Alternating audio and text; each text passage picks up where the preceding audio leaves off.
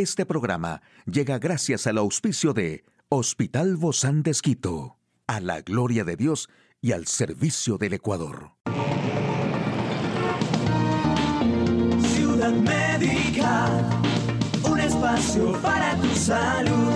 Hola, ¿qué tal? Qué gusto poder acompañarte. Yo soy Ofelia Díaz de Simbaña en este mundo tan apasionante de la salud. Todos sabemos que los excesos nunca son buenos y menos si hablamos de alimentación. Y llegan las fiestas y las comidas y cenas con amigos y familias se multiplican y eso no le sienta muy bien a nuestro cuerpecito. Por mucho que mantengamos a raya los caprichos, muchos terminan cayendo y eso el cuerpo lo nota. Así que va a ser necesaria una desintoxicación y si buscas la forma de desintoxicar tu organismo de todas esas comilonas que te han hecho sentirte indigesto o hinchado, solo necesitas seguir algunos consejos. Te sentirás mucho mejor a la vez que eliminarás algunas toxinas. Por ejemplo, no te saltes el desayuno. Dejar de comer no es la solución. El desayuno te aporta la energía necesaria para arrancar el día. Opta por pan integral y bebida cuyo componente principal sea el agua como el té. Convierte el agua en tu gran aliado. Eso te ayudará a limpiarte por dentro. Cuando cocines, mejor a la plancha o hervido y evita, por lo tanto, las grasas saturadas a toda costa. Incluye las frutas en tu dieta, las manzanas, las peras, los kiwis serán grandes aliados para el aporte de fibra. Las verduras que no debes perder de vista son la remolacha, el rábano, la alcachofa, la col y el apio. Y del calabacín tampoco te olvides por su alto contenido en agua. Por favor, cena ligero. Y si es fruta como piña o sandía, mucho mejor. Se trata de frutas con un alto contenido de agua que te saciarán aún todavía más.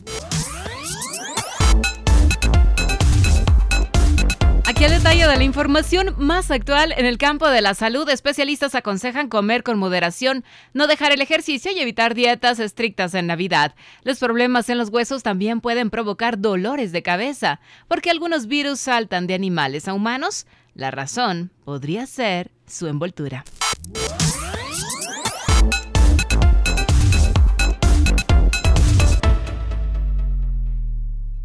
Y miren nada más, especialistas del grupo Vitas en Andalucía han divulgado en estos días algunos consejos para superar con éxito y salud la Navidad, una época de excesos ante la que recomiendan no ponerse a dieta, pero sí en la medida de lo posible, mantener una ingesta de alimentos variados y equilibrados, evitar excesos de alimentos con alto contenido en azúcar y grasas y moderar el consumo de alcohol. Estos especialistas aconsejan comer con moderación, no dejar el ejercicio y evitar dietas estrictas en Navidad puede resultar frustrante y hacernos sentir culpables por lo que lo más realista y asequible sería plantearse mantener el peso sin privarse del placer de disfrutar de la comida en compañía de nuestros seres queridos. Para introducir legumbres, verduras y frutas, debes mantener los horarios y evitar picar entre horas. Además, es igual de importante incrementar la actividad física, dormir bien y disminuir el estrés, causas que también están relacionadas con el sobrepeso.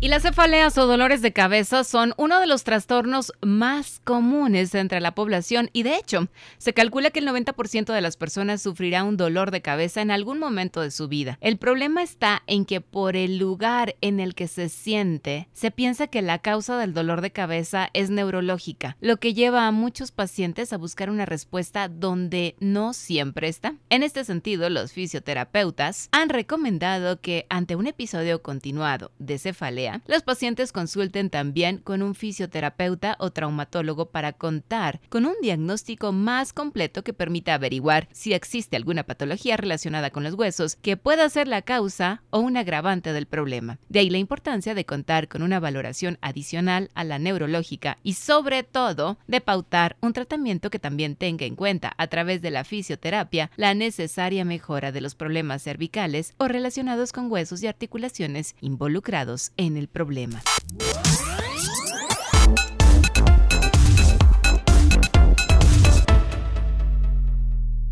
Y miren nada más, un grupo de investigación del Instituto de Biología Integrativa de Sistemas, Centro Mixto del Consejo Superior de Investigaciones Científicas y la Universidad de Valencia, ha observado que los virus envueltos, aquellos que tienen una cubierta exterior lipídica, tienen mayor capacidad para infectar a múltiples especies y presentan mayor riesgo de saltar de animales a humanos. El trabajo que ha analizado 12.000 asociaciones virus huésped y se ha publicado en la revista científica Proceedings of the National Academy of Science, contradice a estudios anteriores. ¿Por qué algunos virus saltan de animales a humanos? Bueno, la razón podría ser su envoltura. Según los hallazgos, no es casual que la gran mayoría de virus emergentes humanos como el VIH, nuevas cepas de gripes, los virus del Zika, el ébola, el SARS-CoV-2 o la viruela del mono, entre otros, sean virus con envoltura. Esto sugiere que deberíamos priorizar la vigilancia de este tipo de virus. Estos resultados contrastan con la noción de que las envolturas virales no afectan significativamente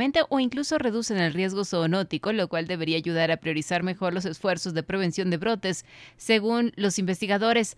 Así que conocer qué tipo de virus es el más propenso a traspasar la barrera de especie puede ayudar a guiar los programas de vigilancia de nuevos virus, algo cuya importancia ha quedado de manifiesto con la irrupción de la epidemia provocada por el SARS-CoV-2. Esta noche no, cariño, es el tema que muchas veces es recurrente en muchas parejas por esta disparidad en el deseo sexual. Y justamente hoy nos acompaña nuestra amiga y sexóloga médica, la doctora Mónica Ortiz, terapista de familias del Hospital Bozán de Esquito. Gracias, Moni, por hoy estar con nosotros hablando de este tema que es uno de los temas que más a menudo llevan a iniciar una terapia de pareja. Hola, Ofe, y sí, es cierto, es un tema sumamente frecuente yo creo que más de una de las personas eh, que están en una relación de pareja, que tienen un matrimonio, pues les ha pasado, ¿sí? Que es justamente eso. A veces uno de los dos miembros tiene deseo sexual,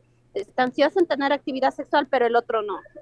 Entonces, hay múltiples circunstancias en las que por qué podría darse esta situación. Y obviamente el problema se genera cuando ambos no están de acuerdo en algo. Si es la disparidad o discrepancia del deseo sexual. ¿Qué podría estar pasando? Puede ser desde una situación puntual. Digamos, uno de los dos miembros de la pareja por alguna razón está teniendo una disminución del deseo, sea porque está teniendo una situación laboral que genera mucha ansiedad, mucha demanda de tiempo, sea porque está pasando por algún momento de duelo, por ejemplo, un desempleo, una enfermedad. Entonces su deseo sexual ha disminuido. Y el de la otra persona, el de su pareja, continúa normal. Esta disparidad, este decir, bueno, esta no, pero ya se vuelve algo frecuente, lo normal, lo que siempre se dice, ¿no? Ay, me duele la cabeza, estoy triste, estoy estresado. Hay muchos motivos por los cuales las parejas obviamente van a acudir a una terapia. ¿Qué suelen hacer las parejas cuando se da esta disparidad del deseo sexual? Sí, Ofe, lo que comúnmente suelen hacer las, bueno, hay distintos tipos, ¿no? Eh, o formas de relacionamiento o de enfrentar esta situación. Una de ellas, por ejemplo, es que sería la más funcional, es hablar del tema, es decir, qué es lo que está sucediendo, mira, me siento mal o por qué me estás rechazando. Pero lo que la mayoría de las personas hacemos lastimosamente suponer. Y eso es en base a la historia de vida, a nuestras experiencias traumáticas, a los, al sistema de creencias que tenemos, al cómo hemos vivido nuestra sexualidad. Entonces alguien podría suponer que porque mi pareja se está distanciando de mí sexualmente, entonces ya no le gusto o tiene otra persona y no lo hablamos de una forma clara. O a veces también pasa, o sea, la actividad sexual en pareja no es suficiente satisfactoria. ¿En qué sentido? Digamos que eh, las mujeres, esto lo dicen mucho en consulta, mi esposo es como quiere ir al punto y directamente a la penetración. Mm. Y no hay besos, no hay caricias previas, entonces eso hace que la lubricación no llegue a dar. Por supuesto, entonces que el deseo sexual no tiene el tiempo de activarse, la excitación tampoco viene, eh, si no hay lubricación puede generar dolor, entonces esto hace que de alguna forma no nos guste hacer algo que nos está generando dolor. Obviamente. Y el distanciamiento. Entonces es como que, bueno, de todas formas voy a tener sexo entonces o voy a tener relaciones sexuales con mi esposo, con mi esposa, entonces bueno, ya, ya no hay ninguna motivación, ¿no? Y como que se le, se le resta la atención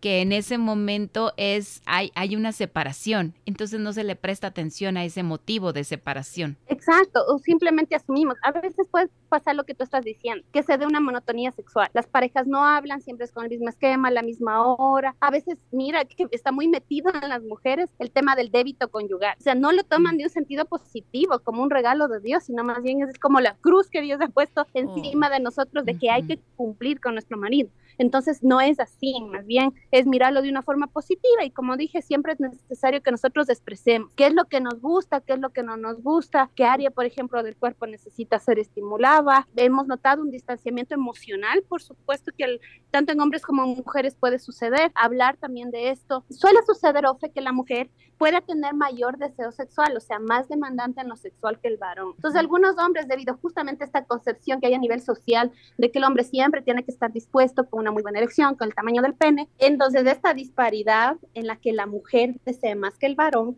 y haya, y haya mayor demanda de ejecución, puede generar en el varón ansiedad, produciendo fallas de la erección o que el varón eyacule rápido.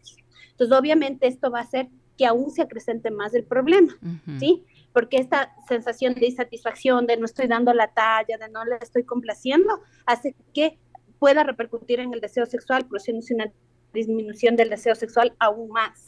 ¿sí? Ahora, entonces, ¿qué, qué hacer? Sí, ah. claro. ¿Qué, ¿Qué alternativas entonces hay para encontrar como pareja? Que, que, podamos realmente disfrutar juntos y volver a tener esta armonía también en la parte sexual. Bueno, el punto primario es que nosotros aprendamos a comunicar cómo nos sentimos frente a la situación, que podamos hablar del tema a veces esto no es tan fácil porque, digamos, hay parejas que ignoran la situación o que responden a la defensiva con indirectas.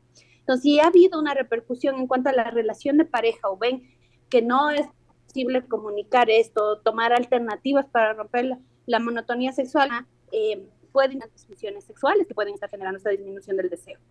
¿sí? Es evaluar de una forma integral la situación y darle alternativas para que la pareja pueda tener una mejor comunicación a nivel sexual y también que entiendan ofe, las diferencias. ¿Por qué es importante entender las diferencias? Porque puede, ser, puede pasar que ninguna de estas circunstancias de las que mencionaba esté pasando, sino que sí, ah, es decir, tienen una muy buena comunicación, hay una buena relación eh, en cuanto a la intimidad emocional, eh, no está pasando una circunstancia que genere estrés o demás pero hay diferencias en cuanto a la frecuencia del deseo sexual. Es decir, ¿a qué me refiero con esto? Todos deseamos de distinta manera, con distinta frecuencia. Es como el color de piel, el color de ojos. Y esto es totalmente normal, porque a veces las parejas también preguntan, eh, eh, ¿es normal, por ejemplo, que mi, que mi esposo tenga un deseo diario y que yo tenga una vez semanal? Pues sí, a lo mejor sea normal, eh, o sea, fisiológico o esperable. ¿Por qué? Porque eh, nosotros vamos construyendo nuestra sexualidad en base a lo vivido, en base a nuestra personalidad. Entonces eso hace que tengamos distintas frecuencias de deseo sexual y sin ser esto algo patológico. Entonces, ¿qué es lo que se hace en terapia? ¿Qué es lo que deberían de alguna forma eh, proponer en la relación de pareja? Es que la relación sexual en pareja sea lo más satisfactorio posible para los dos y buscar un punto intermedio. En el caso en el que uno de los dos desee más, entonces, digamos, no sé, la frecuencia del esposo sea diaria, la del varón sea una vez a la semana, entonces nos ponemos de acuerdo para realizar, no sé, no solamente enfocarnos en la parte genital, darnos tiempo para bañarnos, para las caricias, juegos previos, para comunicar, pero también eh, en un punto intermedio, ¿en qué sentido? Que puede ser unas dos veces a la semana. ¿Me explico? Entonces, aquí tiene que ver mucho el, el aprender a negociar, como dije, a comunicar cómo me estoy sintiendo, qué es lo que espero, hablar de nuestras expectativas. Entonces eso va a hacer que eh, de alguna forma la pareja vuelva a sentirse unida sexualmente. Como, lo, como dije, si es que esto no es fácil realizarlo solo en la relación de pareja, pues es necesario acudir donde un profesional. Yo creo que eso va a ser muy importante también, el sincerarnos mutuamente y poder acudir a tiempo con estos expertos en el área de la sexualidad, como es en tu caso. Muchísimas gracias, querida Mónica Ortiz, doctora en sexualidad médica del Hospital Bozán de Esquito. A usted, amigo y amiga, a seguirnos cuidando, por favor. Hasta la próxima. Un espacio para tu salud. Puedes escuchar de nuevo este programa en hcjb.org.